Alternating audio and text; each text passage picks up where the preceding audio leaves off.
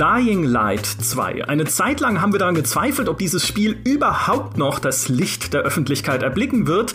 Der vollmundigen Ankündigung auf der E3 2018, vor über dreieinhalb Jahren also, folgte nämlich erst eine Verschiebung auf unbestimmte Zeit. Dann gab es eine monatelange Funkstille, die nur von Berichten über Chaos und schlechte Arbeitsbedingungen beim Entwickler Techland unterbrochen wurde. Und dann meldete sich Dying Light 2 im Frühjahr 2021 zwar endlich zurück, aber ohne dass Techland substanziell etwas vom eigentlichen Spiel zeigte. Nun aber ist es da und mithin das erste Spiele-Highlight des Jahres 2022, wenn wir mal die PC-Version von God of War beiseite schubsen, aber die kam ja auch mit einiger Verspätung. Doch hat Techland hier einen kreischenden Wiedergänger ans sengende Tageslicht gezerrt oder einen Supermutanten gezüchtet, der uns alle weghaut? Naja, eine seltsame Mischung aus beidem, würde ich sagen, denn Dying Light merkt man an, dass es schon im Jahr 2020 hätte erscheinen sollen und gleichzeitig selbst jetzt noch mehr Entwicklungszeit gebraucht hätte. Darüber müssen wir heute sprechen, nämlich mit dem David Bell der Gamester-Redaktion. Hallo Dimi. Äh, das war Zombie für Hallo. Ah, ich habe extra gegoogelt, wer David Bell ist, der als Mitbegründer oder als Begründer des Parcours gilt. Äh, ich bin stolz auf mich. Ebenfalls mit dabei ist der Schattenjäger unseres Videoteams. Hallo Fritz. Hallo. Nur ganz kurz, bevor wir ins Thema einsteigen. Es ist so deprimierend, eure Einleitungen in solchen, äh, in solchen Inhalten zu hören, weil man da sofort weiß, in welche Ecke man geht, nämlich in die Ecke der dummen Kinder, weil ihr das so gut macht. Das ist, das macht einen fertig. Oh, oh, danke schön. Ähm, aber du bist auch toll das weiß vielleicht nicht jeder, aber Fritz und ich drehen für GameStar TV eine halbjährliche Videoserie über unsere Sorgenkinder. Also die Spiele, von denen wir befürchten, dass sie Probleme bekommen werden. Und da hätten wir Dying Light seit 2018 permanent in jeder einzelnen Folge behandeln können, weil einfach so unsicher war, ob das wirklich was wird. Jetzt ist es da, aber schon das Testprozedere. Also als wir uns jetzt mit dem Review beschäftigt haben, war symptomatisch für diese ganze Entwicklungsgeschichte. Fritz, wie, wie lief das? Was, was lief da schief? Ja, das Kuriose daran war, und dummerweise ist dieses Kuriosum oder entwickelt sich dieses Kuriosum inzwischen teilweise zum Standard bei Spieletests, dass da alle paar Tage noch irgendwie ein Update kam oder eine Mail darüber, was noch als Update kommen wird und noch ein Hinweis, ja, da kommen ja noch, kommt ja noch die und die Verbesserung und die und die Verbesserung. Ähm, und dann fragt man sich so ein bisschen, warum gebt ihr das schon zum Test raus. Ist euch äh, irgendwie nicht klar, wie so ein Test abläuft und was da am Ende dann drunter stehen wird? Und vor allem, warum seid ihr jetzt noch an so einem Punkt, wo ihr, wo ihr so, so viele Sachen daran ändern müsst, wenn irgendwie in zwei Minuten das Ding rauskommen soll? Das zeigt auch schon, dass es wieder mit einer super heißen Nadel gestrickt ist. Und mhm. die hat ja in den letzten Jahren immer wieder gezeigt, wie dann auch der Release der normalen Version aussieht, selbst wenn dann der One-Patch drauf ist, nämlich problematisch. Und wenn man erstmal einen verbockten Release hat, dann ist es sehr schwer, davon wieder zurückzukommen und mich wundert halt ein bisschen, wann setzt da eigentlich mal der Lernprozess ein, äh, dass da wirklich mal die, die, das Management dieser Veröffentlichung umgestellt wird, weil man schießt sich damit sehr ins eigene Bein. Bei Dying Light 2 ist es jetzt so, dass es ein, ja auch dann noch ein Day One Patch gab und wir haben es zum Beispiel unter dem Testvideo auch gesehen, wo manche dann geschrieben haben, ja, wie könnt ihr denn ohne Day One Patch äh, testen? Nummer eins, das, was wir in der Testversion da hatten, da waren schon auch viele von den Verbesserungen drin, weil wie gesagt, das wurde dann immer wieder äh, in kleineren Schüben gepatcht. Und Nummer zwei, dieser Day One Patch wird jetzt nicht die fundamentalen Stärken, die das Spiel auch viele hat, und, oder die fundamentalen Schwächen, die es auch hat, in irgendeiner Weise groß ändern. Das ist jetzt hier kein, äh, ich baue das komplette Spiel um Day One Patch. Es sind viele, viele kleine Schrauben, aber nichts eigentlich, was in den, in den Tests ähm, in den Vordergrund gestellten Stärken und Schwächen allzu großen Einfluss hat. Mal vielleicht ein bisschen abgesehen von den Performance-Problemen. Ähm, aber selbst die kann man ja in der Version, die wir spielen konnten, konnte man die ja umgehen, indem man dann zum Beispiel auf den DirectX 11 Modus gewechselt ist, der nicht in irgendeiner Weise wirklich spürbar schlechter aussieht, als wenn man es in DirectX 12 mit vollem Raytracing spielen, spielt, weil das Raytracing in dem Spiel Etikettenschwindel ist. Und auch daran wird sich mit würde sich mit dem Day One Patch nichts ändern. Äh, von daher der große Heilsbringer ist das in diesem Fall nicht. Aber insgesamt ist natürlich trotzdem dieses Gefühl da, warum gebt ihr das raus? Warum bringt ihr dieses Spiel so raus? Und natürlich ist, sind Spieleentwicklung immer sehr was, was sehr auf, auf knapp gestrickt ist. Aber wie oft wollen Studios denn noch in diesen Fehler hineinlaufen? Wann setzt da endlich mal ein Planungsumdenken äh, ein? Denn es ist ja nichts Neues. Wir erleben das seit Jahren und seit Jahren sind die Leute dann auch äh, enttäuscht. Aber gut, wie Maurice auch andererseits äh, äh, Ende letzten Jahres ja auch in seiner Kolumne, seiner Videokolumne gesagt hat, ähm, es ist den Entwicklern teilweise und auch den Publishern teilweise auch egal, weil die Leute kaufen es ja trotzdem. Die bestellen vor, sie kaufen, die Zahlen gehen durch die Decke für die Titel, wird unglaublich viel Geld mitgemacht. Also vielleicht sagt man sich auch so ein bisschen, ist egal. Zumindest ein Teil derjenigen, die, die entscheiden, sagen vielleicht auch ein bisschen, pff, ist egal. Ähm, ein Teil der Entwickler, die werden sich natürlich auch ein bisschen ärgern und denken, ach schade, ich hätte schon gerne, äh, ich hätte schon gern fertig gemacht hier das Projekt, an ja. dem ich vier, fünf Jahre meines Lebens gestrickt habe. Aber natürlich ist es am Ende auch ein Geschäft.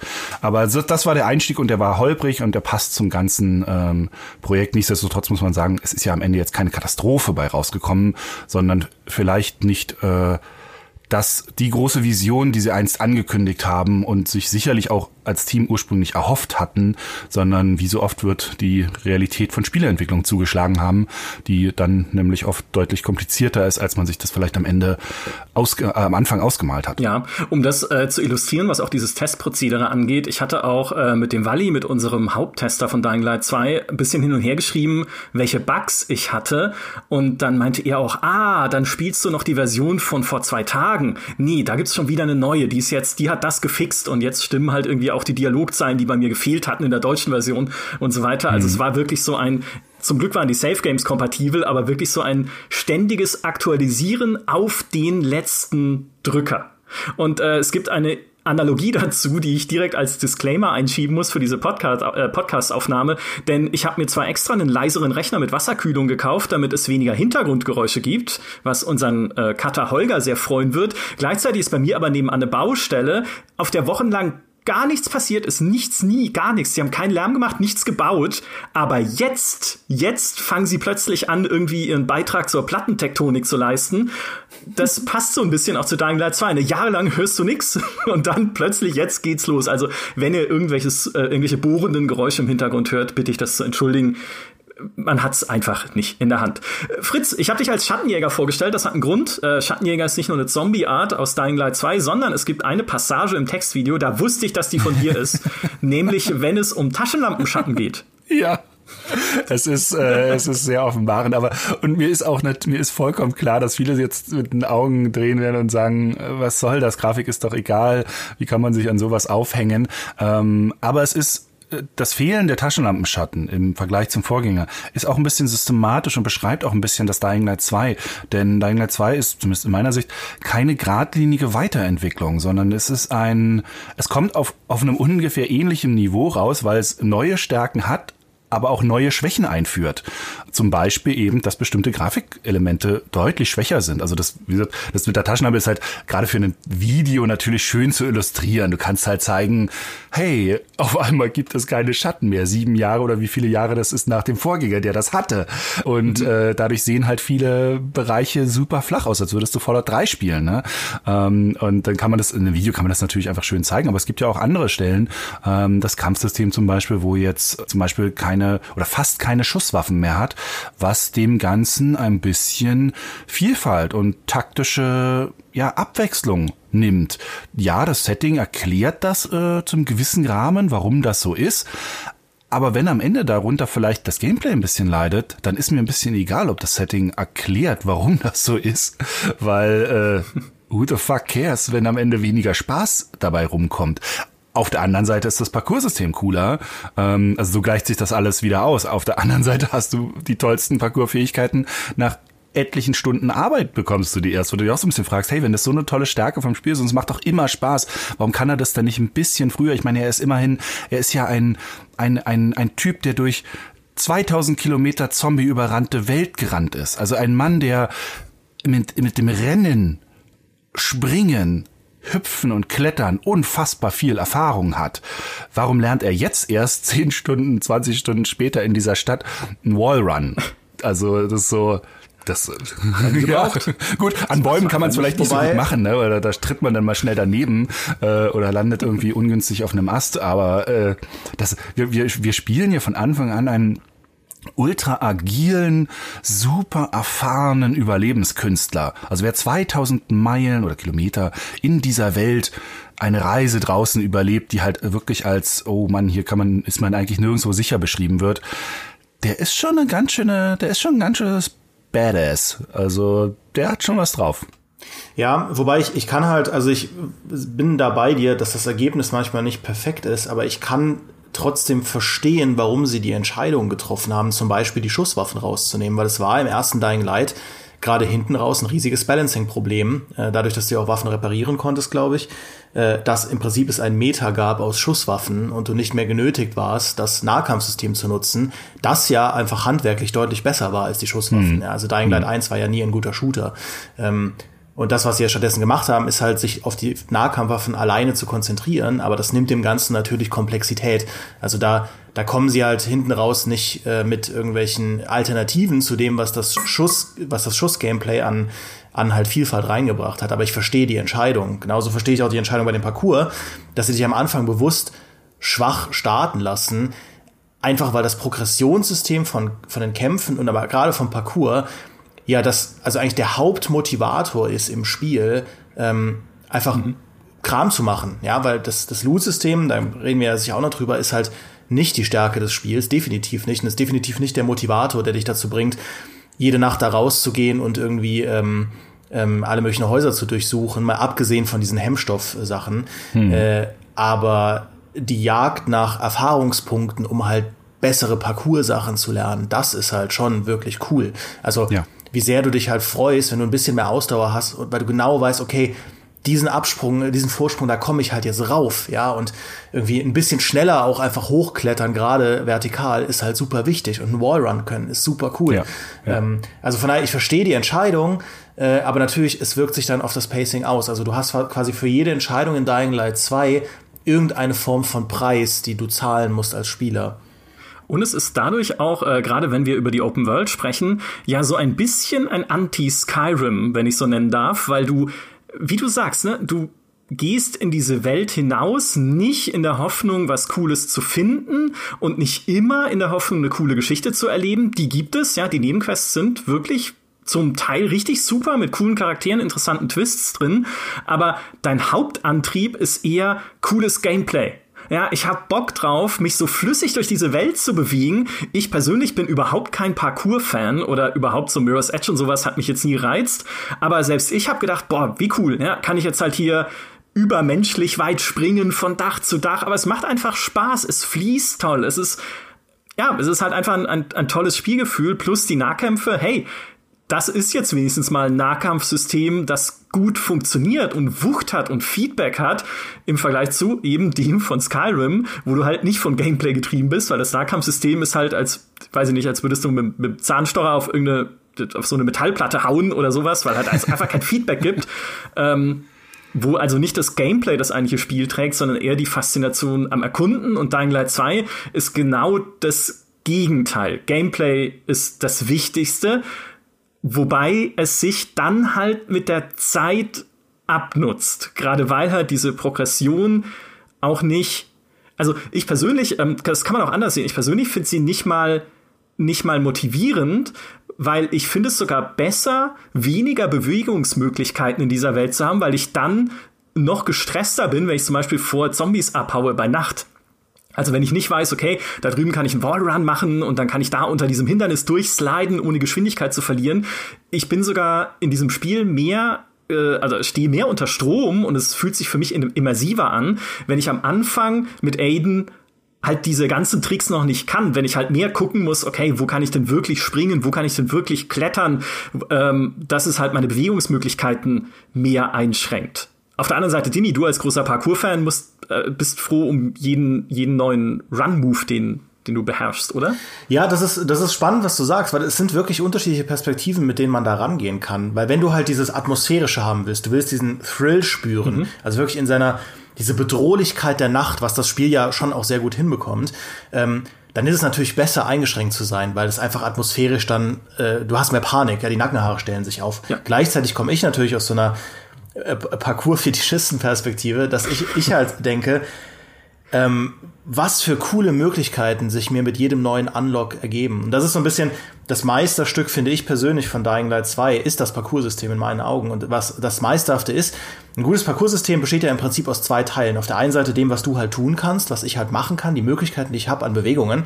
Und auf der anderen Seite dem Leveldesign, das mir halt diese Bewegungen irgendwo auch abbringt. Ja, und das ist ja so ein bisschen äh, das, was ich an den neueren Assassin's Creed immer so schade finde, dass halt das Parcours auf beiden Ebenen so runtergedummt wurde. Auf der einen Seite drückst du ja wirklich nur noch nach vorne und gerade, also auf den Knopf und du kletterst auf alles hoch. Es gibt überhaupt kein Navigieren mehr mit den Augen, wo du schauen musst, okay, wo ist denn die beste Route? Ähm, versus halt Dying Light, das genau diese Magie hat, die auch die frühen Assassin's Creed hatten. Das natürlich, du siehst eine Rampe und da hinter der Rampe steht ein Auto und hinter dem Auto kommt ein Balkon. Natürlich kannst du da hochlaufen, aber wenn du halt lernst, irgendwie dieses System zu brechen, dann siehst du nach der Rampe auf dem Auto, wenn ich mich umdrehe, um, um weiß ich nicht, 90 Grad oder was, sehe ich dann anderen Ledge, kann da halt noch schneller hoch. Bei den frühen Assassin's Creed war das auch so. Da gab es ja im Prinzip äh, Vorsprünge, wo sich dann Ezio hochgezogen hat und Vorsprünge, wenn sie niedrig genug waren, wo du einfach nur hochgesteppt bist, ja, wo du dich gar nicht hochziehen musstest. Und der Trick war halt wirklich, dir deine Route so zu legen, dass du möglichst viel einfach nur quasi wirklich läufst und deine Arme nicht benutzen musst. Und das ist was, was halt Dying Light 2 auch wieder bietet, auch weil das Leveldesign halt so gut ist, weil, weil die Entwickler halt genau verstanden haben, wo sie, und das muss man auch sagen, die Dinge wiederholen sich ja, aber wo sie ihre Assets platzieren müssen, dass du da Routen planen kannst, die wirklich besser sind als die Route, die jetzt vielleicht jemand, der wenig Erfahrung hat mit dem Spiel nehmen würde. Und die, die Skills, erweitern eben einfach deine Toolbox. Ja, wenn du zum Beispiel so einen Anfangsskill, den du bekommen kannst, ist, dass wenn du über so winzig kleine, so einen Schornstein oder so drüber vaultest, dass du dann so einen Boost aktivieren kannst, dass du so einen Weitsprung machst. Das ist ein bisschen unrealistisch. Aber Mai, und mit diesem Weitsprung kannst du halt, wenn du den clever einsetzt, so viel schneller Distanzen überbrücken. Aber es ist eben nichts, was sich einfach jetzt irgendwie, das gab es zum Beispiel in äh, Schatten des Krieges hier Mittelerde, dass du einfach nur X drücken musst, wenn du irgendeinen Sprung irgendwohin gemacht hast und dann machst du noch mal einen riesigen Doppelsalto nach vorne, dass du halt irgendwie mit 80 km/h durch die Landschaft springen kannst. So ist es halt nicht, sondern du musst diese Tools schon immer auch smart einsetzen. Und das finde ich super, weil das, glaube ich, aus Entwicklersicht so sau schwer ist, aus Ego-Sicht ein funktionierendes Traversal-System hinzukriegen, ein Parcours-System, das sich nicht irgendwie schwerfällig anfühlt, ja, weil du, das war auch bei Mirror's Edge, ja, Mirror's Edge war ja auch, das war ja wirklich fantastisch, aber ich hatte immer das Gefühl, boah, meine Figur bewegt sich so ein bisschen schwerfälliger, als ich es mir gewünscht hätte, ja, und Dying Light 2 schafft diesen Sweet Spot perfekt, also da ist einfach der Wahnsinn, wie viel Spaß das macht, einfach nur zu laufen, zu laufen, zu laufen, bis zu dem Punkt, wo ich gar keinen Bock mehr habe, den ganzen anderen Kram zu machen und eigentlich dann immer so ein bisschen stöhne, obwohl die Quests gut sind, dass ich halt mit der Story weitermachen muss, weil ich will einfach nur laufen. Ich will einfach nur laufen, laufen, laufen, springen, laufen, in der Nacht halt rausgehen, auf so einen Zombie zulaufen, dem richtig eins pfeffern, der schreit halt und plötzlich verfolgt mich die ganze Stadt und ich gucke einfach nur, wie lang kann ich das überleben, bevor sie mich halt fressen. Also, und das liebe ich, wenn, wenn Open-World-Spiele es schaffen, dass mir die ganzen Marker und so weiter egal werden, ja. Äh, also zumindest ein Stück weit. Irgendwann kommt man da natürlich hin zurück. Ja, wobei es äh, tatsächlich alles, was ja Aufträge sind im Spiel und alles, was Story hat, also Nebenquests und Hauptquests, sind schon dann tatsächlich extrem markerbasiert. Also das ist dann wirklich oft nur Lauf zu diesem Punkt und äh, klar, auf dem Weg kannst du dir deine Route selbst aussuchen, aber im Wesentlichen habe ich halt immer den Kompass im Blick und denke mir, okay, ich muss halt äh, 493 Meter weit laufen, äh, also schaue ich doch mal, wie ich am besten über die Dächer dahin komme. Was ich ein bisschen schade finde. Also da hätte ich mir ein bisschen ich wüsste zwar nicht, wie man es machen soll, ne? Wir haben ja schon oft, oft in diesem Podcast über organische Spielerführung gerade in Open-World-Spielen geredet. Der Wind aus Ghost of Tsushima und sowas, der dich ein bisschen zum Ziel leitet, ohne dass ein riesiges gelbes Viereck dort prangen muss, um, um dir diesen Ort zu markieren. Aber das, also es ist nicht elegant, aber ich glaube, die, was du alles gesagt hast gerade auch, das umreißt schon auch die Herausforderungen, die Techland ja hatte bei Dying Light 2 ne, ein cooles Parcoursystem zu entwickeln, ein cooles Nahkampfsystem zu entwickeln. Klar, das basiert auf dem ersten Dying Light, wo es diese Systeme schon gab, aber trotzdem darauf noch aufzubauen, das technisch noch zu erweitern, plus dann natürlich noch die Ambitionen, die sie hatten für ihre Open World, wo sich halt Dinge verändern sollen, gravierend verändern sollen, wo wir jetzt wissen, hm, es gibt eine Sache, die sich gravierend verändern kann, aber so arg viel sonst nicht, ja. Also du kannst zwar dann irgendwie freigeschaltete Siedlungen oder beziehungsweise diese Windmühlen und äh, Stromwerke, wie es im Spiel heißt. Ich dachte immer, es heißt Kraftwerke, aber im Spiel sagen sie Stromwerke. Diesen Fraktionen zuweisen, den Überlebenden oder den Peacekeepers. Aber das fühlt sich jetzt nicht an, als würde ich hier die komplette Stadt umgraben. Wie gesagt, mit einer Ausnahme, aber so ganz dieses Ambitionslevel, was sie sich vorgenommen haben, haben sie halt nicht erreicht. Und auch bei der Story, die ja eigentlich eine der großen Stärken von Dying Light 2 ist, wie die Charaktere geschrieben sind, welche Twists da drin stecken, sowohl in der Hauptgeschichte als auch in der Nebengeschichte, habe ich das Gefühl, dass sie auch da Dinge umwerfen mussten oder neu arrangieren mussten in der Entwicklungszeit. Und ein Beispiel dafür ist mir ganz am Anfang aufgefallen und ich habe mir gedacht, hä, Warum ist das so? Ist, als du zum ersten Mal versuchst, in den Bazar zu kommen, wo sich die Überlebenden verschanzt haben, also eine der beiden Fraktionen, dann äh, ist da ein Türsteher, der dir sagt, du sollst deinen Biomarker zeigen, dieses Armband, was anzeigt, wie zombifiziert du schon bist und du hast in dem Moment noch keinen. Und dann heißt es halt, eh, dann äh, geht bitte woanders hin. Und dann kommst du später, kurz darauf, einfach so in diesen Bazar und sollst dort auf jemanden warten und kannst dann auch Nebenquests dort machen und es wird überhaupt nicht wieder aufgegriffen, dass du diesen Biomarker dann hattest. Und dann kommt später eine Quest, in der du plötzlich wieder dorthin gehst, dann aber wieder an die Tür klopfen musst. Vorher war da frei betretbar plötzlich. Und dann ist wieder dieser Türsteher da und du sagst ihm, hey, übrigens, jetzt habe ich einen Biomarker, darf ich bitte rein? Und dann denkst du, hä? Also, so wie sie es arrangiert haben, es wirkt jetzt nicht wie Stückwerk oder sowas, aber es sind so kleine Details, wo man denkt, okay, irgendwas scheint da schiefgelaufen zu sein, irgendwas mussten sie umstellen. Andere Szene ist, du triffst jemanden, der sich mit anderen unterhält und dich eine halbe Stunde vorher aufhängen wollte. Und es wird nicht thematisiert, du kannst die Person nicht mal ansprechen. Also auch das müsste doch da irgendwie aufgefangen werden, tut es aber nicht. Deswegen, das ist jetzt natürlich Kritik auf hohem Niveau, ne? Wenn man das jetzt einfach so spielt, dann man, man stößt sich nicht daran. Die Story fließt trotzdem ganz gut, aber es auch das ist symptomatisch halt wohl für diese schwere Entwicklungszeit, die ja. es sich hinter, äh, die es hinter sich hat. Um da, äh, ja, ähm, was, warum dann solche Sachen manchmal nicht stören ist, weil das Spiel halt oder beziehungsweise die Story ist halt an anderer Stelle wieder auffängt, weil es gibt dann im Bazar schon eine Frau, mit der man reden kann, die dann mit dir darüber spricht, dass sie dich halt aufhängen wollten. Und ja. das ist ein Dialog, in dem sie dann auch sagt, ja, quasi äh, no hard feelings, ja, weil ähm, was hättest du denn gemacht? Ja, wenn du dich halt verwandelt hättest hier in der versammelten Belegschaft, dann äh, hätte es ein Massaker gegeben. Wir leben in einer Welt, wo wir da einfach entscheiden müssen, retten wir halt auf jeden Fall die Gruppe äh, auf Kosten von einer Person oder äh, nehmen wir dich halt rein und riskieren das Leben von allen. Was hättest du denn gemacht? Und das ist, das sind so Momente, das ist ja jetzt kein, kein stellar neues Writing, aber das ist so ein Writing, wo ich denke, boah, ach cool, also einfach so schön auch, diese Brutalität halt mitgedacht und halt nicht irgendwie, wie es halt bei anderen aktuellen Mainstream Open World Spielen immer wieder vorkommt, dass die Tonalität halt so bricht und plötzlich alle irgendwie dann doch ihre äh, Himmelsgaudi da haben. Es gibt Quests, die sind eher skurril und eher witzig. Ähm, ich finde zum Beispiel in dem, im ersten Gebiet auch da Deswegen ist noch kein schlimmer Spoiler oder so, aber da gibt es eine Quest, in der du eigentlich gar nichts machen musst, die nur aus einem äh, Dialog besteht, wo dir jemand erzählt, dass halt seine Fische, äh, er, er hat Fische hat und diese Fische ja. sind alles, was er hat und die hat jemand einfach äh, gefressen. Ja, jemand hat diese Fische geklaut, für die er sein, glaube ich, letztes Wasser hergegeben hat, sein mhm. letztes gesundes Wasser. Ähm, und, und du führst halt ein Gespräch, warum ihm diese Fische so wichtig sind. Und das hat dann so ein bisschen mhm. so philosophischen Unterton, äh, bis zu dem Punkt, wo er dann auch einfach sagt, nee, ich will jetzt gar nicht, dass du groß was machst. Also ist schon in Ordnung. Also und, er, und, und dein, der Aiden, die Hauptfigur, sagt halt, aber ich soll doch jetzt bestimmt einfach zu den Leuten gehen, die deine Fische geklaut haben und die umbringen oder so. Nee, nee, das, äh, das ist schon in Ordnung. Ich wollte quasi einfach nur drüber reden, was mir das bedeutet hat, was ich da verloren habe. Und das ist halt so schön subversiv äh, gegenüber allen, wie halt Quest-Design normalerweise funktioniert und wie es ja auch in Dying Light 2 dauernd funktioniert dass ich denke, ach schön, ist doch cool, dass es Quests gibt, die einfach einen noch überraschen in so einem Open-World-Spiel. Auch wenn es jetzt mhm. natürlich spielmechanisch oft auch das ist, was du gesagt hast, Micha, von A nach B und da halt Kram erledigen. Ja, und du hast, äh, also äh, es sind noch ein paar Stereotype immer wieder dabei, ne? Du hast dann irgendwie ein bisschen äh, auch lustige Momente, wie der Soldat, der seinen Kameraden unbedingt Witze erzählen will, was sie halt einfach nicht hören wollen, weil er sie nervt. Du hast dann aber auch wieder so halt äh, bisschen, äh, ja, halt Stereotype Charaktere, wie den alten Erfinder, der halt äh, stammelt und deshalb von allen verspottet wird, aber dann noch seine Heldentat vollbringen möchte und dann möchte er auch noch, dass du seinem Sohn sagst, wie stolz er auf ihn ist und ähm, dann kannst du aber trotzdem wieder eine Entscheidung treffen und sagen, nö, mach ich nicht.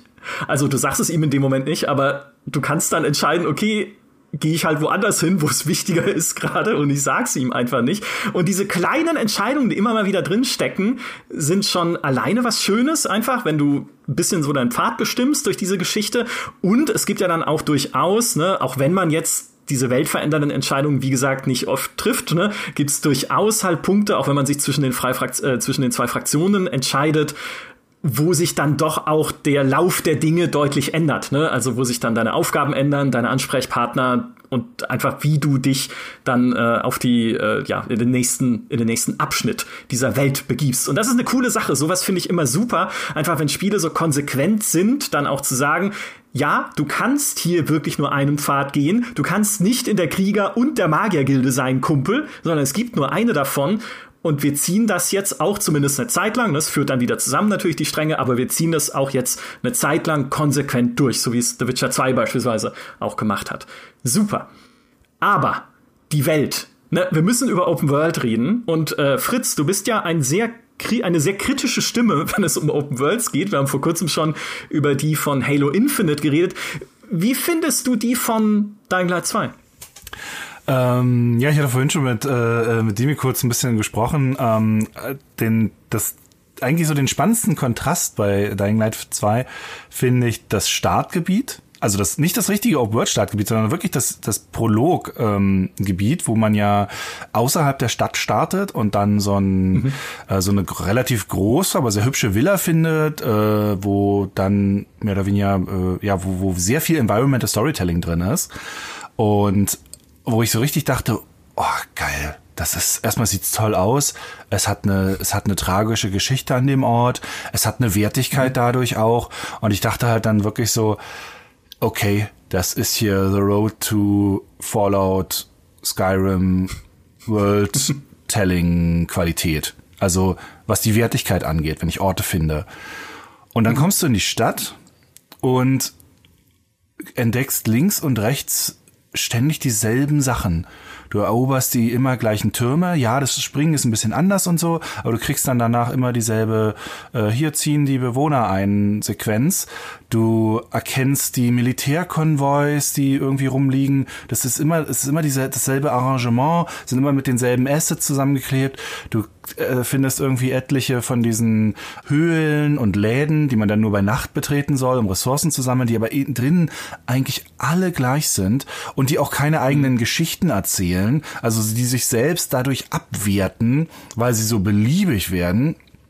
Und bei diesen ganzen Sachen habe ich immer so gedacht, ey, ich hätte das lieber alles rausgehabt aus dem Spiel. Lieber nur die Quests drin, diesen ganzen, weil selbst, man kann natürlich immer sagen, ignoriert es und man kann zum Glück auch viel davon ignorieren. Aber allein, dass ich es ständig sehe und ständig diese Gleichheit mitbekommen und dieses Durchschaubaren, durch dieses Durchschauen des Systems, also des Designs dahinter, das wertet für mich halt die Open World Erfahrung total ab, weil ich weiß, es ist halt so viel Copy Paste, selbst die selbst die Special Kämpfe gegen so ein bisschen besondere äh, Monster, mit denen man dann wiederum sich dann so äh, ja ähm, hier diese diese Upgrade Möglichkeiten dann freischaltet. Wenn ich das zweite davon dann genauso erlebe wie eine halbe Stunde vorher mit dem davor, wenn ich so denke, Leute, dann gebt mir das nicht. Gebt mir eins davon, ist okay. Äh, und dann war's das. Klar, dann ist natürlich die Spielzeit, dann kannst du halt keine 500 Stunden raufschreiben. ähm, das funktioniert dann nicht. Und natürlich muss man, wie gesagt, man muss das alles nicht spielen. Aber allein, dass es da ist und dass ich es ständig sehe, wertet für mich die Welt ab. Weil in diesem Anfangsgebiet ist es halt wirklich, ich habe einen Ort, er hat eine Geschichte, er hat eine Wertigkeit und er hat was Individuelles und ich merke ihn mehr und er ist, er ist toll. Also es ist wirklich so, ich dachte so, wow, ich hätte sogar fast am Ende mhm. lieber, ehrlich gesagt, ein Dying Light 2, was auch über weite Strecken eher außerhalb der Stadt spielt. Aber, und dann kommst du in die Stadt. Und in der Stadt, viele von den Dächern sehen sich relativ ähnlich. Also nichts dagegen, dass das Gameplay nicht toll funktioniert. Also das Game, das äh, Rumlaufen macht Spaß, das Klettern macht Spaß. Die Kämpfe sind wunderbar wuchtig, auch wenn sie, wie gesagt, meiner Meinung nach doch durch den Fernkampf ein bisschen verlieren. Ähm, aber dieser, dieser Kern macht Spaß. Nur wo du das erlebst, ist halt wieder so mechanisch und durchschaubar und das hatten wir bei Halo auch, dieses, hey, ich habe diese eine Idee, warum kopierst du die nicht 50 Mal? Ach, äh, ist, ist vielleicht keine gute Idee. Doch, doch, mach mal kopier mal 50 Mal, ist schon okay. Die Leute wollen beschäftigt werden. Und nee, nee, sorry, will ich nicht mehr. Also äh, entweder du baust mir einen Ort, wo, wo ich eine gewisse Wertigkeit drin habe, oder lass das einfach. Und das ist ja ein grundlegendes Problem, was sich halt durch so viel Open-World-Design zieht. Natürlich, das ist teuer, ne? Also was Neues, was Individuelles zu bauen, ist teuer, kostet Geld. Ähm, aber wenn das, wenn das, wenn die Alternative ist, dieses, diesen Copy-Paste Mist zu haben, diese, diese Durchschaubarkeit. Selbst die auf den Dächern, selbst diese ähm, diese ja ähm, so so es gibt so kleine man könnte sagen, so, so Supportorte, wo dann ein bisschen Honig ist, ein paar Ressourcen, die man mhm. immer mal sammeln kann. Selbst die sehen überall gleich aus. Auch die äh, Gebiete um die Türme herum, die man erobern muss, ähm, bevor die sich dann in so eine, in so eine Basis von den Survivern oder von den ähm, na, Peacekeepers verwandeln, selbst da ist das Layout dann auch immer dasselbe. Und sobald du das zwei, dreimal gesehen hast, denkst du dann so, okay, das ist hier also eigentlich, das ist keine richtige Stadt hier. Das ist eine Spielstadt. Mhm. Und das entwertet das total. Ich finde, das, was Fritz gerade gesagt hat, also alles davon ist genau der Knackpunkt, wenn man für sich selbst entscheiden will, ob Dying Light 2 einem Spaß machen kann oder nicht. Weil das ist, das ist, finde ich, so der Scheideweg, an dem du entscheiden musst, ob diese Prämisse für dich funktioniert oder nicht. Der SkillUp hat in seinem Video zu Dying Light 2, finde ich, einen sehr interessanten Gedanken formuliert. Er meinte, dass halt diese Formelhaftigkeit, und da, da stimme ich Fritz total zu, die ist halt super ersichtlich, also super sichtbar. Allein diese, also die, die, die, was für ein trauriger Versuch dieses Fernglas ist, zu übertünchen, dass alles in dieser Welt über Marker funktioniert. Das ist super offensichtlich, aber die, die Formel ist halt eine Sache, die man kritisieren kann. Das andere ist tatsächlich das, womit diese, womit diese Formel gefüllt wird, die ganz konkreten Inhalte, weil die unterscheiden sich ja schon von Spiel zu Spiel. Und ob man dieses, diesen Füllinhalt, ob man den halt für sich akzeptieren kann, das finde ich macht den Unterschied, ob Dying Light für dich als Open-World-Spiel funktioniert oder nicht. Das ist, ich spiele gerade auch wieder Assassin's Creed Odyssey wo ja viele Leute auch genau das Problem hatten, dass es das alles so Filler-Content ist, alles sich halt wiederholt, wiederholt, wiederholt, zehn Festungen, 100 Festungen und das stimmt. Für mich funktioniert es nur, weil mir das Erobern der Festungen so viel Spaß macht. Mhm. Äh, also mir wird es einfach nicht all, äh, auch da irgendwie, ne, da hat man gerade für die Athener ein Gebiet erobert und dann geht man direkt wieder in dasselbe Gebiet und macht es für die Spartiaten wieder äh, quasi auf die andere Flagge. Das ist für viele total blöd, für mich nicht, weil ich es einfach mit dieser mit dieser Story und der Atmosphäre und auch diesem Gameplay, diesem Schleichen und so weiter, das funktioniert für mich. Bei Dying Light 2 ist es genau das gleiche. Ich sehe voll diese Formelhaftigkeit an allen Ecken und Enden aber mir macht dieses mich bewegen in der Open World, dieses mich irgendwo auf ein paar Zombies stürzen und einen Kampf anfangen und die halt in Windeseile da wegmachen mit meiner äh, mit meinem alten Rohr, das ich da irgendwie mitgebracht habe, das macht mir extrem viel Spaß, ja und auch immer, ne, wenn man dann später in diese große Stadt kommt, zu schauen, okay, da ist jetzt der, der fünfte Wolkenkratzer, wie komme ich da hoch, was kann ich da machen? Selbst bei diesen Windmühlentürmen, die ja, also wirklich ein, ein Bildnis sind für Formelhaftigkeit, Türme. Ja, das ist so ein, wenn du das in einer Open World machst, dann muss dir klar sein, wie darüber gesprochen wird. Aber selbst das Hochklettern bei den Türmen, und das gibt es ja dauernd, macht mir einfach Spaß, weil ich jedes Mal knobeln kann, okay, wie komme ich da smart hoch? Und ich verstehe voll, wenn das einem nicht genügt. Wenn jemand sagt, okay, da, da also sorry, ich habe einfach schon viel zu viele Open Worlds gespielt, um nochmal eine Open World zu spielen, die halt mit diesen Markern und so weiter funktioniert. Und Fritz hat auch gesagt, der Preis, den du dafür zahlst, ist zum Beispiel das fehlende Environmental Storytelling jenseits der Quests. Das ist ja so eine verpasste Chance, wenn du irgendwo in ein Apartment rein kannst, dass da halt keine Geschichte erzählt wird. Meine Güte, ja, das ist dieses eine Ding, was das Spiel herausragend macht, seine Geschichte, neben dem Parcours. Und dann, dann nutzt es das nicht, weil offensichtlich da das halt nicht mehr hingehauen hat mit der Entwicklung. Aber ich finde, das ist eigentlich der spannendste Scheideweg, den Dying Light 2 hat, ob man mit dieser Open World klarkommt oder nicht. Das ist übrigens nur ganz kurz zur Ergänzung. Ähm, tatsächlich fand ich auch beim Spielen, so, so sehr jetzt formelhaft diese Türme waren, aber weil da halt diese große Parcoursstärke dann voll zum Tragen kommt, hat's mich gar nicht so sehr gestört. Ich habe zwar das System durchschaut, aber ich habe dann so, mein Gott, okay, Far Cry 3 ist jetzt auch lang genug her, ich bin lang genug keine Türme mehr hochgeklettert, ist schon spaßig und du wirst ja mit einem schönen Ausblick belohnt. Das fand ich am Ende hatte ich dadurch ja Spaß noch mit. Also das fand ich okay. Äh, tatsächlich schlecht fand ich es, äh, wo das Spiel meiner Meinung nach echt ein bisschen auch schwächelt, sind dann wirklich diese Innenräume mit den Apartments oder diesen Höhlen, weil du da größtenteils dann doch schleichst, dann halt immer diesen von hinten Kill machst die auch parkourmäßig nicht so spannend sind, weil klar, du kannst manchmal so ein bisschen springen und schwingen, aber das geht dann so ein paar Meter weit und musst dich wieder umdrehen, also die Geschwindigkeit wieder raus und es sieht halt, es, es sind halt dunkle, kaputte Häuser, ne? Also das hat sich dann auch irgendwann recht schnell abgenutzt. Die sehen wirklich alle gleich ja, aus. Also auch die, auch diese, äh, äh, wo du die, wo du die Hemmstoffe holst, das wiederholt sich halt. Also da finde ich es am offensichtlichsten, ja. wie sehr sich es wiederholt. Und, und da können halt die Stärken des Spiels, können das da nicht ausgleichen, weil das über die Dächer rennen und so, ob das immer dieselben Dächer sind, ist nicht so schlimm. Äh, auch wenn du dann irgendwie nach einer Weile natürlich alle Elemente, alle Bauelemente, aus denen die Welt ge äh, gemacht ist, relativ relativ gut kennst, dadurch, dass eben dieses Bewegungsgefühl so Spaß macht, das ist alles nicht so wild. Aber sobald es irgendwo reingeht, ist halt dieses Bewegungsgefühl weg äh, also der Bonus davon. Dann hast du noch das Kampfsystem, was sich doch ein bisschen erschöpft. Also ja, hau halt drauf, hau halt drauf, halt, hau halt drauf. Ähm, oder eben kill den von hinten, was auch teilweise echt lange dauert. Also es ist ja. mühselig. Also es ja. wird richtig mühselig, ne? Und ja. dann bist du halt so, scheiße, schon wieder die nächste Open World, die mühselig ist. Leute, wann fangt ihr endlich mal an, die mühseligen Teile aus euren Spielen rauszuschmeißen? Wir haben jetzt 20 Jahre Open World mühsel gemacht. Ist doch, ist doch gut, ist okay. Also, bin der dann that. Dann macht halt, dann ist das Spiel halt nur 40 Stunden insgesamt mit Nebenkram lang. Ist nicht so schlimm. Wir haben Gamepässe, wir haben haben 20, 30 Jahre lang Backkatalog. Wir werden es überleben. Wir sind schon, wir sind schon groß. Mit dem 20 Medium. Jahre Open World Müseel, das äh, will ich als T-Shirt, einfach wo das draufsteht. Das ist genial. ähm, um eine kleine Lanze zu brechen für die Innenräume. Ja, ihr habt recht, das wird, also weil sie halt auch immer nach demselben Muster natürlich aufgebaut sind und nach aus, teilweise ja aus denselben Bausteinen. Auch das wird mit der Zeit monotoner, aber für mich, der ein großer Feind von runtertickenden Timern ist, sind diese Innenräume trotzdem immer wieder wahnsinnig schweißtreibend, weil du ja dieses Infektionsmeter hast. Du darfst mhm. dich ja nicht allzu lange in der Dunkelheit aufhalten die Zeitspanne, die da erlaubt ist, wird zwar dann auch länger mit äh, fortsteigender Charakterentwicklung, aber am Anfang hast du halt insgesamt nur fünf Minuten und wenn du dann eh schon in der Nacht unterwegs bist und dann gehst du noch in so einen dunklen Innenraum, in dem dann keine so ultraviolett leuchten sind, dann gibt es ganz schön Zeitdruck. Und klar kannst du dann irgendwie diese Pilze reinschmeißen, einen nach dem anderen, die halt diese Zeitspanne wieder ein bisschen ausbauen oder dieses Aufputschmittel, was du auch findest.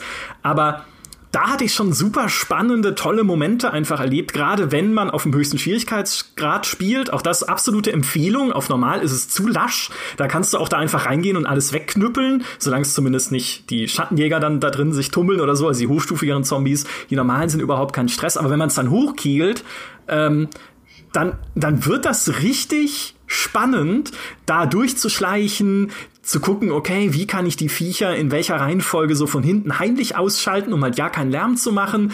Und dann auch, wenn du irgendwie eine Tür findest oder einen verschlossenen Container und da dieses Skyrim Dietrich Minispiel machen musst, das sich zwar auch abnutzt, ne, wie in Skyrim halt auch, aber trotzdem, du machst es halt dann unter Zeitdruck, weil du weißt, okay, vielleicht hören die mich jetzt oder irgendwie verfolgt mich schon irgendwie so ein Schlurfer und vielleicht kommt gleich noch ein zweiter um die Ecke und ich muss das Ding jetzt schnell knacken, weil da könnte ja was Tolles drin sein.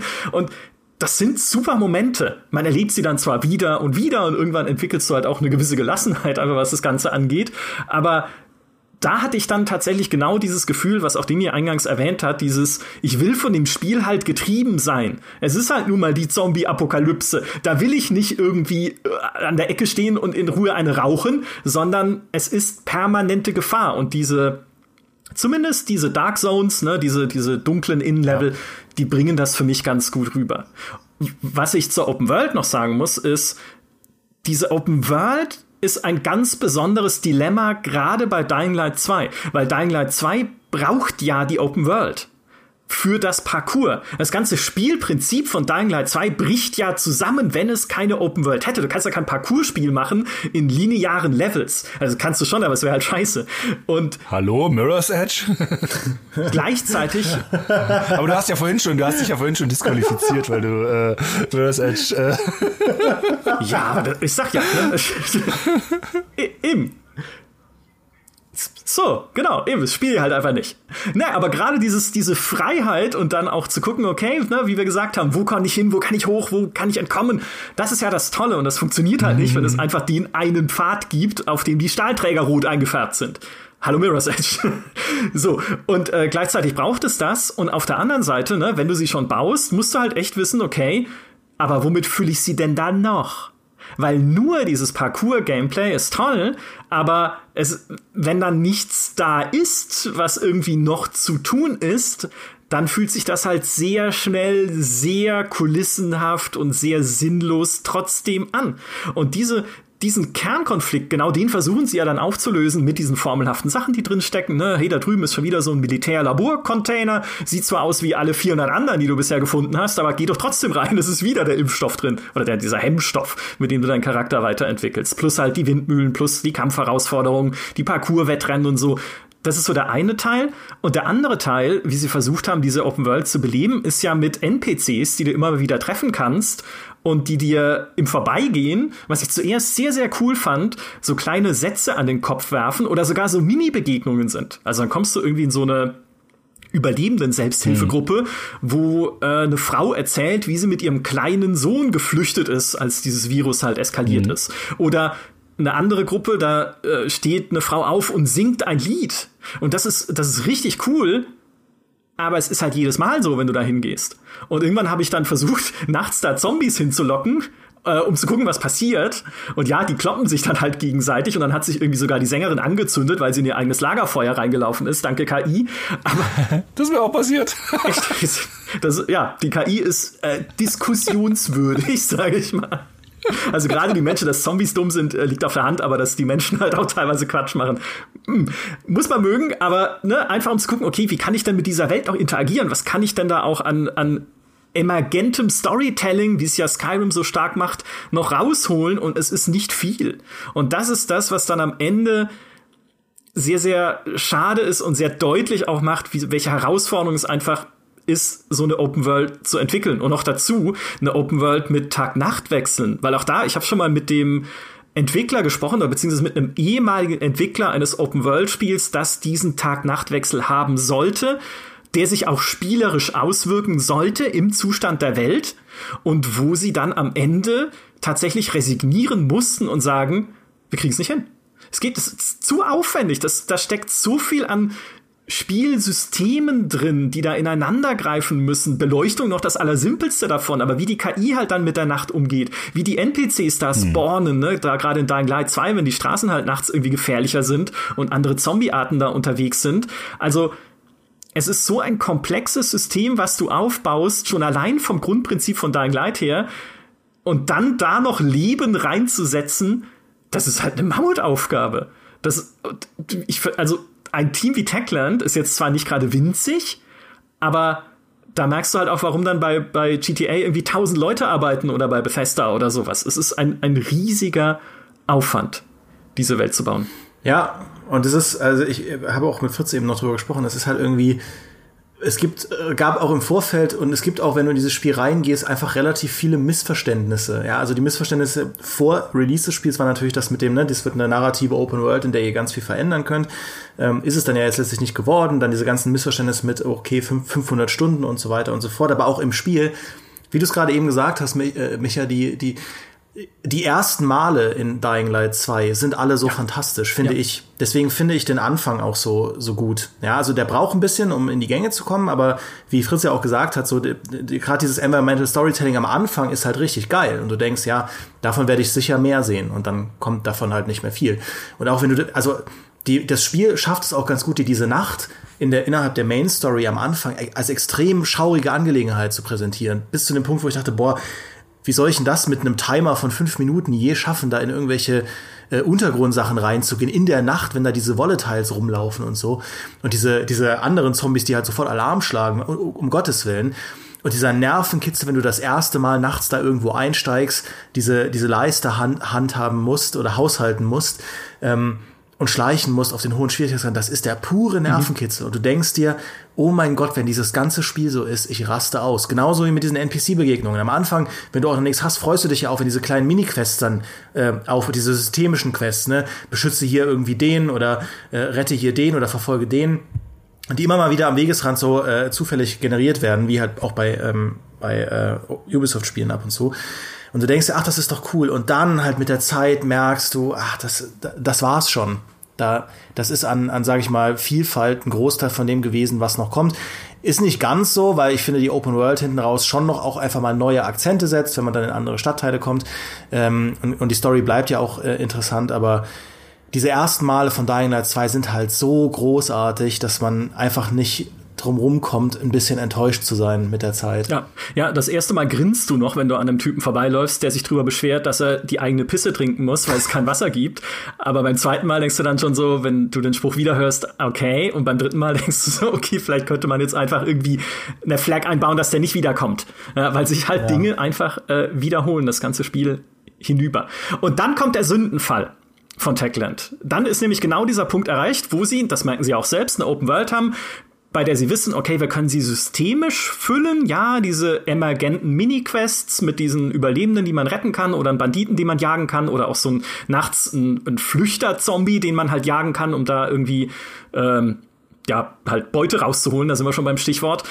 Das geht, aber wir können halt nicht unendlich viele Nebenquests bauen. Dafür haben wir die Ressourcen nicht. Äh, die Nebenquests sind super, aber tausend davon geht halt nicht. Ne? Das wird zu teuer. Also wie füllt man eine Welt? Was ist der ultimative Sündenfall? Mit Levelstufen und Loot. Und beides funktioniert nicht. Ich hasse es, weil einerseits ist es halt, äh, das haben wir auch im Testvideo gesagt, einerseits ist es halt komplett unerklärbar, warum Zombies in dem einen Stadtgebiet eine höhere Stufe haben als im Stadtgebiet daneben, obwohl sie gleich aussehen. Ne? Also wenn es à la Gothic irgendwie stärkere Zombies gibt. Gibt ja auch hier diese Unholde mit diesen riesen Keulen und sowas. Oder diese Wiedergänger, die äh, Zombies beschwören, beziehungsweise halt aus dem Boden oder wo auch immer rauskriechen lassen. Das ist okay, ja, da kapiere ich, dass die stärker sind. Aber warum ist äh, der Opa da drüben mit der Kapuze genauso äh, stärker als der Opa eine Straße weiter mit derselben Kapuze? Also das, das erschließt sich halt nicht. Und dann kommt das Loot obendrauf, was ja auch Stufen hat, was jetzt auch äh, Rüstungen umfasst, die es, glaube ich, im ersten Dying Light so nicht gab dieses Loot ist so belanglos. Es ist mir doch egal, ob ich eine, also die Vielfalt ist schon allein blöd, weil du findest irgendwie 400 Sanitäterkappen in verschiedenen, in verschiedenen äh, Abwandlungen. Und es ist mir doch egal, ob die dann den Schaden von Einhandwaffen um 1,4 oder 2,8 Prozent erhöht.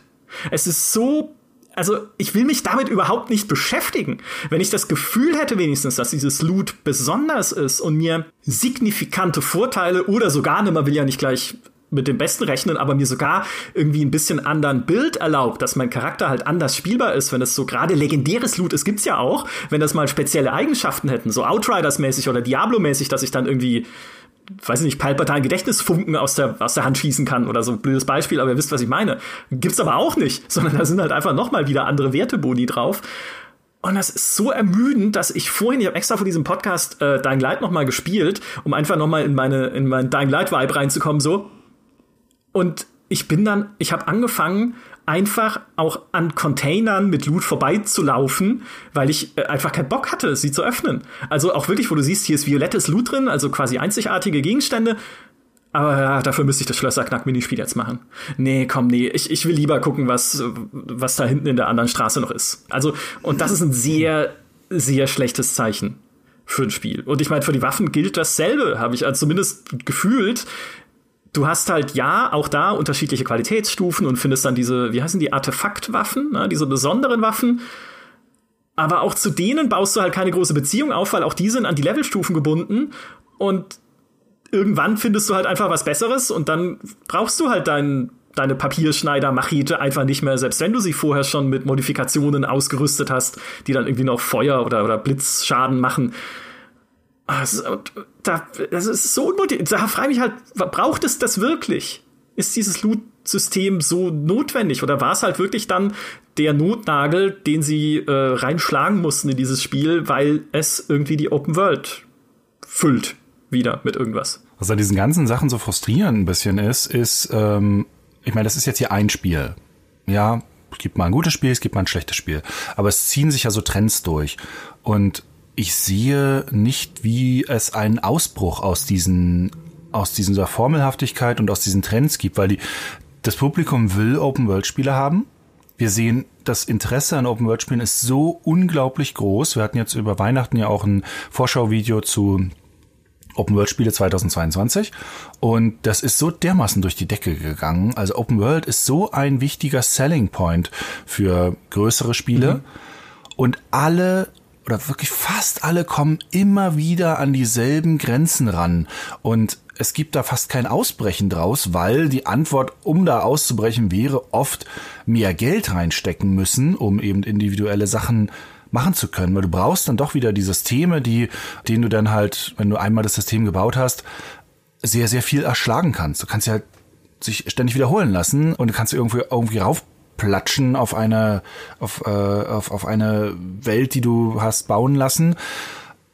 Wann, wie und wann kann man irgendwann mal davon ausbrechen? Geht das jetzt die nächsten zehn Jahre immer so weiter, dass wir immer wieder die, an dieselben Grenzen kommen, bis vielleicht dann mal so ein Ausnahmespiel wie ein Red Dead Redemption 2 oder ein Skyrim sich das vielleicht leisten kann, eine Open World zu bauen, die sich wirklich individuell anfühlt. Und die alles darunter wird halt immer wieder immer dasselbe dieselben Probleme haben. Das ist halt, das ist eigentlich eher das, was mich so, so, so sehr so ein bisschen daran frustriert. Also man weiß schon, man läuft mehr oder weniger in, in diese offenen Messer hinein und das schon seit zehn Jahren. Also seit zehn Jahren ist, ist, ist das auch, spürt man die Messer aus. Die ersten, zehn, ersten paar Jahre Open World waren ja immer noch so, oh cool, Open World, ah, guck mal, was wir da machen und so. Und dann war irgendwann der Punkt, wo, ah cool, Open World, ich weiß schon, was da irgendwie auf mich zu. Äh, was ich, was ich zumindest hoffe, ist, dass äh, die Teams in Zukunft klarer für sich entscheiden, ob sie eine Open World bauen, die ein Service Game sein will oder nicht. Oh ja. Weil ich finde, diese, dieses Loot-Problem, und ich bin da total deiner Meinung, Micha, das ist die größte Schwäche vom Spiel. Ähm, dieses Loot-Problem entsteht vor allem bei Open Worlds, die halt äh, Service Games sein wollen. Und das ist Dying Light 2 will das sein, weil Techland hat einfach gemerkt im ersten Teil, ich glaube, da waren sie sehr von überrascht, mhm. wie langlebig das gespielt mhm. wurde. Eigentlich bis jetzt. Ähm, und es hat ja dann auch immer neuen Community-Content und so weiter bekommen. Ich bin da nicht so drin im Thema. Äh, aber ich, auch da wieder, ne, ich verstehe, warum sie entschieden haben, bei Dying Light 2 zu sagen, das ist unsere Basis für Content für x Jahre. Auch wenn das mittlerweile ein Statement ist, wenn du das öffentlich sagst, ist es eigentlich schon, ne, das, man kann sich anschauen, welche Spiele sagen, wir bekommen Content für zehn Jahre und was dann draus wird, Avengers. ähm, mhm. Aber ähm, aber das ist halt die Entscheidung, an die oft gekoppelt ist, dass es halt sowas wie Loot geben muss. Weil das sind am Ende des Tages sind es dynamische Systeme. Sie wollen halt dynamische Spielsysteme haben, die das Spiel von selbst am Leben halten. Ja, und wenn du die Leute hast, die halt 500 Stunden reinstecken, um da halt immer noch, noch ein Prozent mehr davon zu haben, noch ein Prozent mehr davon, das, dann klingt das ja auf dem Papier erstmal toll. In der Ausführung ist es aber Quatsch. Es macht keinen Spaß, weil du brauchst ein Gegengewicht für diesen, für diese ganzen Prozente. Du musst ein Gegengewicht Gewicht bauen, dass ich halt Bock habe, stärkere Waffen zu besitzen, weil ich damit Dinge machen kann, richtig handwerklich Dinge machen kann, die mit der Waffe davor nicht gingen. Das ist übrigens was, finde ich, was Assassin's Creed Valhalla gut hinbekommen hat, indem es einfach auf einzigartige Rüstungssets gesetzt hat, statt auf zehnmal die gleiche Hose. Das war eine super richtige Entscheidung. Mhm nimmt aber tatsächlich Assassin's Creed Valhalla auch sehr viel von diesem systemischen Charakter, den Odyssey noch hatte. Das will, das kompensiert Ubisoft, indem sie tatsächlich immer wieder versuchen, mit Events und so weiter trotzdem neuen Content einzubauen. Das schützt aber in Valhalla auch nicht vor diesen Austrocknungserscheinungen mit der Zeit, ja, also diese Ermüdungserscheinungen, weil die Spielmechaniken einfach nicht tief genug sind. Aber es war, finde ich, trotzdem schon mal eine sinnvolle Neuerung bei Dying Light 2, das ist genau wie du sagst, das Loot ist eine Abkürzung zu handgebautem Game Design und handgebautem äh, Balancing, handgebauten Waffen, handgebauten Rüstungssachen, einem System, das halt wirklich Gewicht hat. Und ich finde, ich, ich glaube auch, das ist einfach so eine schwere Aufgabe, wenn du sagst, du willst eine Open World haben, die die Leute idealerweise jeden Feierabend für die nächsten anderthalb Jahre beschäftigt, aber wir bekommen, quasi, wir müssen ja schon an Tag eins einfach was abliefern, was schon gut ist. Und dann müssen wir auch sicherstellen, dass die Leute anderthalb Jahre da dranbleiben. Huh. Und dann, das, darauf eine Antwort zu finden, das ist was, da, da hat einfach, glaube ich, fast noch niemand eine perfekte Antwort gefunden. Und wir sehen ja auch, ähm, dass wenn zum Beispiel so eine Firma, selbst eine Firma wie Ubisoft, die wirklich viele Ressourcen haben, die wirklich mega Projekte machen können, selbst die, wenn sie dann ihre Vision von Service Games haben, äh, schaffen es entweder schaffen sie es nicht oder wollen es nicht oder sie erkennen nicht mal richtig, dass ihre, dass ihre Grundlage schon stärker sein muss. Weil wenn man sich jetzt ein, ein Watch Dogs Legion anschaut oder ein Ghost Recon Breakpoint äh, oder auch selbst ein Far Cry 6, die sie ja gerne eigentlich auch nach hinten raus service sich gehalten hätten. Aber die Startgrundlage war ja schon so schwach und so wenig, dass das natürlich nicht funktioniert. Dass das natürlich nicht aufgegriffen wird und so lange stehen kann.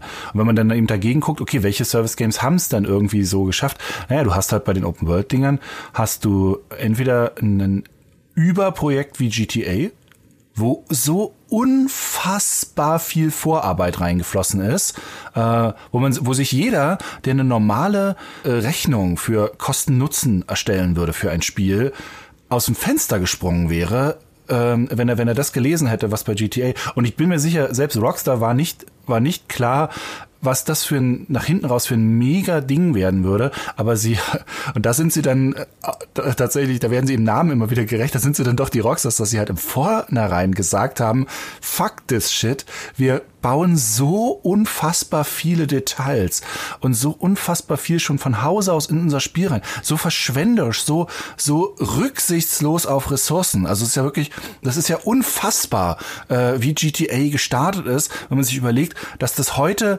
dass da heute immer noch Sachen rausgezogen werden können. Niemand sonst in, in dieser Branche winkt so etwas durch. Niemand. Also mhm. niemand kann mir ein Projekt zeigen, dass das durchwinkt. Ähm, weil selbst so etwas wie ein Destiny ist ja, die, die sie von Anfang an auch dieses Service, äh, diese Service-Idee hat, ist ja auch so dünn gestartet und versucht sich halt jetzt seit Jahren ähm, irgendwie wieder aufzuplustern, aber selbst da kommt es dann an die technischen Grenzen, dass es die Hälfte von seinem Spiel rausschmeißen muss oder auch schon sich an den Kopf fassen, dass was? das ist, das ist das, was Service Game ist, dass die Hälfte von dem, was ich bezahlt habe, ich nicht mehr spielen kann. Kein Wunder, dass, dass, der, dass der Begriff Service Game was ist, wo viele Spieler aufs Dach gehen, wenn sie das hören. Äh, andererseits natürlich werden sie trotzdem viel gespielt. Also ein, ein Call of Duty Warzone, das wird hoch und runter gespielt. Ne? Also das, das, da, da steckt unglaublich viel Geld drin. Aber diese diese Vorarbeit, gerade in, ähm, in Spielen, die dann auch so Story-Elemente drin haben sollen oder Open World Elemente ist so unfassbar gewaltig, dass sie einfach kaum jemand machen will. Und auch Dying Light 2 hat sie nicht gemacht. Dying Light 1 hatte einfach ein bisschen so das Glück, dass sie ein bisschen so überrumpelt wurden davon, äh, weil die, die Grundlagen dafür sind jetzt auch nicht unbedingt so krass drin, aber Dying Light 1 hatte, glaube ich, für viele noch einen so krassen Novelty-Faktor, mit dieser Kombination von, von doch relativ hartem Survival, ähm, relativ äh, interessantem Kampfsystem und dann dazu halt Parkour, was bei Dead Island halt noch nicht so in der Form drin war. Das war sowas, das war so ein, so ein einmaliges Angebot, was kein anderer bieten konnte. Und das ist ja jetzt bei Dead Dying Light 2 zum Beispiel auch nicht mehr so. Es fühlt sich ja nicht so an, als wäre das ein einmaliges Angebot irgendwie. Also. Ja, und äh, ich meine, Dying Light 1 hatte eben auch Community und Multiplayer und so, was die Sachen am Leben gehalten hat. Ich glaube, ähm, wenn du halt so vordergründige Singleplayer Open Worlds hast, ist es nochmal doppelt schwierig, das irgendwie als äh, Geschäftsmodell. Ne? Weil eine gute Community, die halt einen aktiven Multiplayer pflegt, das nimmt dir schon sehr viel Arbeit ab. ist ja bei GTA auch so, auch wenn du recht hast, die stopfen da ja auch unendlich viel Arbeitszeit rein, diese ganzen neuen DLCs zu bringen. Ich glaube, die Alternative bei Dying Light 2 wäre halt gewesen, zu dem Loot-System, das Micha skizziert hat, dass du tatsächlich einzigartige Waffen und Rüstungen findest in der Open World. Aber dann hättest du auch ein System gebraucht, das dir Bock macht, einzigartige Waffen zu finden, also und, und auch einzigartige Rüstungsteile. Und ich finde, das gibt das Kampfsystem halt nicht her, weil äh, ganz oft habe ich bei den Kämpfen weiß ich gar nicht, welche Waffe ich gerade schwinge. Ich wechsle das halt durch und schwinge halt irgendeine irgendein zusammengemischtes Ding aus einem Axtblatt und einem Stock und Drähten und so und das reicht ja auch für den Flow, das ist ja auch befriedigend und wenn sie dann kaputt geht, dann verstehe ich warum, weil das Ding eh ein Wunder ist, dass es überhaupt gehalten hat. Aber das ist natürlich dann also das ist halt die ganze Komplexität des Kampfsystems. Dieses um Gegner rumtänzeln, äh, sinnvoll parieren, einen Sprung machen äh, und dann war's das. Ähm, mit den paar Manövern, die man auch mit der Zeit dann freischaltet.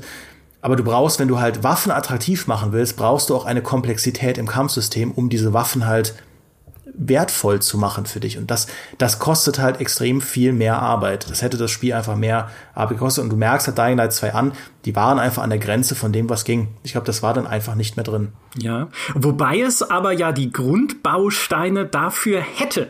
Weil erstens gibt es ja Waffen, die du zu einem bestimmten Zeitpunkt bekommst und was sich einfach gut anfühlt. Ne? So dieser äh, stirb langsam Moment, now I have a machine gun, ist ja beispielsweise könnte ja sein, wenn du den Bogen kriegst in Dying Light 2 und halt sagst, okay, geil, jetzt kann ich endlich mal Fernkampf machen. Ist zwar jetzt nicht wichtig oder wird vom Spiel jetzt nicht unbedingt promoted, sage ich mal, im Vergleich zum Nahkampfsystem, aber hey, das ist ein Meilenstein. Anderer Meilenstein hätte sein können, wenn du ähm, auch am Anfang der, also oder ich weiß nicht, nach fünf Stunden oder so besiegst du halt einen größeren Gegner oder kannst ihn besiegen, je nachdem, welchen Storypfad du nimmst. Und der lässt halt einen Zweihandhammer fallen. Geil! Ein Zweihandhammer, dann kann dir das Spiel doch theoretisch sagen, dieser Zweihandhammer ist zwar langsamer als deine Einhandwaffe, die du führst, aber du kannst damit die, äh, die dicke Haut von besser gepanzerten Zombies durchhauen und starke Nahkampfangriffe durchführen. Und schon fühlt sich das nach einer wirklich wertigen Belohnung an und nicht nach einer weiteren Strunzwaffe, die irgendwie in meinem Inventar vergammelt, weil ich sie eh nicht benutze, weil ich schon längst 15 andere gefunden habe. Und also äh, theoretisch so in der äh, es wäre möglich, es ist halt eine andere Art von Design, Konzept, was man von Anfang an da hätte reinbauen müssen. Die, äh, wie gesagt, also ich glaube, das System selber äh, gäbe es her. Und zu diesem Waffen kaputt gehen noch, das ist halt so dieses, dieses Nicken rüber zu Zelda Breath of the Wild, wo das Waffen kaputt gehen, aber erstens schon auch nervig ist, also mich hat's auch gestört, aber zweitens dann doch halt halbwegs funktioniert, weil man Gegnern ihre Waffen abnehmen kann. Das heißt, wenn du da irgendwie so einen dummen Troll umhaust, verliert er sein Stöckchen. Nicht, dass das Stöckchen in dem Moment super toll ist, aber es ersetzt mindestens eine Waffe, die vielleicht gerade kaputt gegangen ist, während in Dying Light dich zwar Banditen angreifen mit ihren Bleirohren und Baseballschlägern, aber die verschwinden. Warum? Natürlich, damit du nicht überladen wirst mit Loot, ne, damit es halt weiter motivierend in Anführungszeichen bleibt, irgendwelche Kisten zu suchen. Aber das ist dann halt, also da ist das Pacing dann halt falsch. Also die, es motiviert ja trotzdem nicht. Es ist ja trotzdem dann belangloses Loot, wenn ich es aus den Kisten ziehe. Also könnte ich doch auch gleich den Gegnern irgendwie abnehmbare Waffen geben, den besiegten Gegnern. Und ähm, hab da zumindest ein bisschen eine andere Motivation, dann auch mal ein paar Banditen anzugreifen, statt ihnen, wie es halt leider ist, wenn man ein paar Stunden gespielt hat, äh, einfach nur an ihnen vorbeizurennen, wenn man sie auf einem Dach trifft, weil man denkt so, brauche ich eh nicht besiegen, die bewachen eh nur Honig und Kamillen, was zwei Dinge sind, die immer in exakter in exakter Nachbarschaft zueinander wachsen, also Bienenstöcke und Kamillen, ist glaube ich auch im echten Leben so, weil man daraus halt einfach Heilpäckchen bauen kann. Dieses systemische Design, wie schrecklich. Und mein letzter Punkt wäre, eigentlich hat Techland erkannt, wie sie diese Systemik und diese Monotonie durchbrechen können nämlich mit Story, Charakter, Emotion. Weil all das ist ja drin. Es steckt drin. Es steckt in den Nebenquests, wie wir gesagt haben. Es steckt in der Hauptstory. Es wird nur halt mit fortlaufender Spieldauer immer deutlicher, dass ihnen auch da immer mehr die Ressourcen ausgegangen sind, bis hin zu einem Ende der Hauptstory, vor dem du sitzt und sagst, was? Also was sich halt einfach nicht erschließt, weil die Story dann auch irgendwie den Fokus verliert, wo dir dann auch irgendwann wieder einfällt, Moment, warum bin ich eigentlich überhaupt in dieser Stadt? Um mit diesem Fraktionskrieg irgendwie mitzumischen? Ah nee, Moment, ich suche meine Schwester. Äh, okay, davon habe ich jetzt irgendwie seit 10 Stunden oder 15 Stunden nichts mehr gehört. Aber das ist ja meine Hauptmotivation, irgendwie unterwegs zu sein. Und dann gipfelt das halt in einem Ende, wo du halt schon den ersten Story-DLC, der ja im Sommer kommen soll, halt durchs Dach winken siehst und denkst dir, hm, also auch da, es, es fehlt einfach. Es hat einfach diesem Spiel, so toll es ist und so tolle Momente es hat und so tolles Gameplay drin steckt, an Ressourcen gefehlt. Und da kann nur einer helfen, nämlich die Übernahmeabteilung von Microsoft. Oder von wem auch immer. Wer auch immer da draußen Geld hat, kauft Techland. Ja, also das, das, das wäre jetzt meine Bitte. Also nachdem ich Halo Infinite gespielt habe, kann ich dem nicht unbedingt zustimmen. Okay, fair enough, das stimmt. Geld, Geld, Geld allein hilft, hilft auch nicht. Ja. Also ja. Aber das ist ja, aber, aber tatsächlich, also das, das ist ja das Schlimme. Also nicht mal Geld allein würde helfen. Du brauchst halt, um sowas hinzukriegen, du brauchst ein ultra gutes Producing, du brauchst wahrscheinlich auch ein relativ beständiges Team. Also viele Wechsel können da natürlich auch ähm, auch Probleme bereiten, wenn vielleicht irgendwie das Team, was die Anfangsvision hatte und Idee, nicht unbedingt dem entspricht, was, was dann das Ende fertig baut. Ähm, das ist ja aber auch so bei großen Projekten, wo dann hunderte Leute dran arbeiten, da noch eine Linie zu finden und da, also man muss schon sagen, dass überhaupt noch gute Spiele rauskommen, ist teilweise gerade bei den Großprojekten äh, äh, so ein Glück. Also, dass wir überhaupt noch teilweise manche Sachen kriegen, wo wir davor sitzen und denken, wow, wow, was ist, das ist ja Wahnsinn. Äh, wenn man das sich mal wirklich durchrechnet und überlegt, wie viele Leute, wie viele Stellschrauben da dran sind. Also kann ja jeder mal bei sich so ein bisschen überlegen in seinem Job, äh, wenn er im Büro sitzt. Ich meine, du brauchst ja nur fünf Leute und da hast du teilweise manchmal dann Gruppen, wo zwei was völlig anderes machen als die anderen drei. Und man ist froh, dass am Ende der Woche so halbwegs das erledigt wurde, was man vielleicht erreichen wollte. Und jetzt rechnet das mal hoch auf, äh, auf so ein Projekt, was dann auch auf ein Produkt nach vier, fünf Jahren zulaufen soll. Ähm, das ist, das ist eine Hausnummer. Ja, ja, und das ist ja auch dann, äh, da sind wir schon wieder eine Etage höher bei generellen Problemen, die diese Industrie umtreiben. Ne? Das ist halt dieses Wasserfallprinzip, wie man es ja auch nennt. Das heißt, dass du tatsächlich jahrelang in einem Projekt arbeitest und dann muss es an Punkt X, der ja mehrfach verschiebbar ist, wie wir auch bei Dying Light 2 gesehen haben, ne? aber an einem Punkt ist es dann fertig und draußen und wenn es dann aber nicht zündet, was in dem Fall glaube ich nicht der Fall ist, weil Dying Light 2, erstens gab es viel Vorfreude, zweitens ist es ein sehr gutes Spiel, aber wenn es dann nicht zündet, hast du wirklich ein Problem. Weil dann hast du jahrelang natürlich auch für, also ne, es kostet ja Geld, Menschen zu beschäftigen, die an einem Spiel arbeiten, hast du jahrelang auf etwas hingearbeitet, was dir dann vielleicht nicht das bringt, was du dir davon erhofft hast. Statt auf der anderen Seite ne, das zu tun, was Service Games erfolgreich macht, nämlich klein anzufangen und sie dann langsam zu vergrößern, wenn du siehst, dass sie gut funktionieren. Was aber ja für uns alle hier, und damit meine ich jetzt äh, Dimi, Fritz und alle, die das hören, die absolute Horrorvorstellung ist, wenn halt irgendwie Dying Light 2 als Mini-Aquarium raus, also so, so, so ein Parcours-Terrarium ist es ja dann eher rauskommt, wo du halt nicht viel Freiheit hast und dann bauen sie es nach und nach weiter aus mit neuen Story-Kapiteln. Ganz schrecklich, ne? Haben andere schon versucht, hallo Valve aber äh, so ideal ist das dann auch nicht. Also dieses kannst du halt auch nicht mit einem großen Namen machen, ne? Das ist das das kann oft nur ein kleiner Name machen, die diese Art von ja. Wachstum ähm, weil ja. du, ich meine, warum ist denn Dying Light, warum, warum wird sie auch wahrscheinlich ja sehr erfolgreich sein? Der Name, die Erwartungen, die da drin stecken, die Hoffnungen, die darin stecken, auch die Bereitschaft, äh, Sachen zu akzeptieren und drüber hinwegzusehen, weil man andere Sachen bekommt.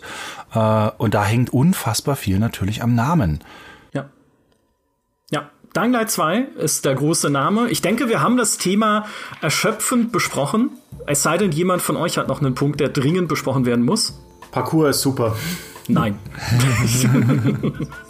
okay.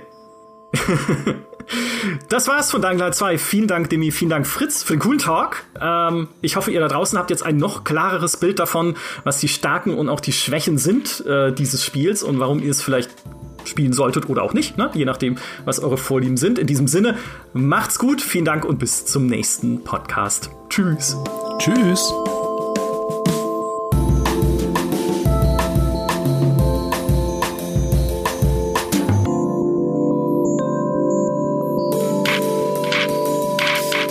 Übrigens, eine Side Note.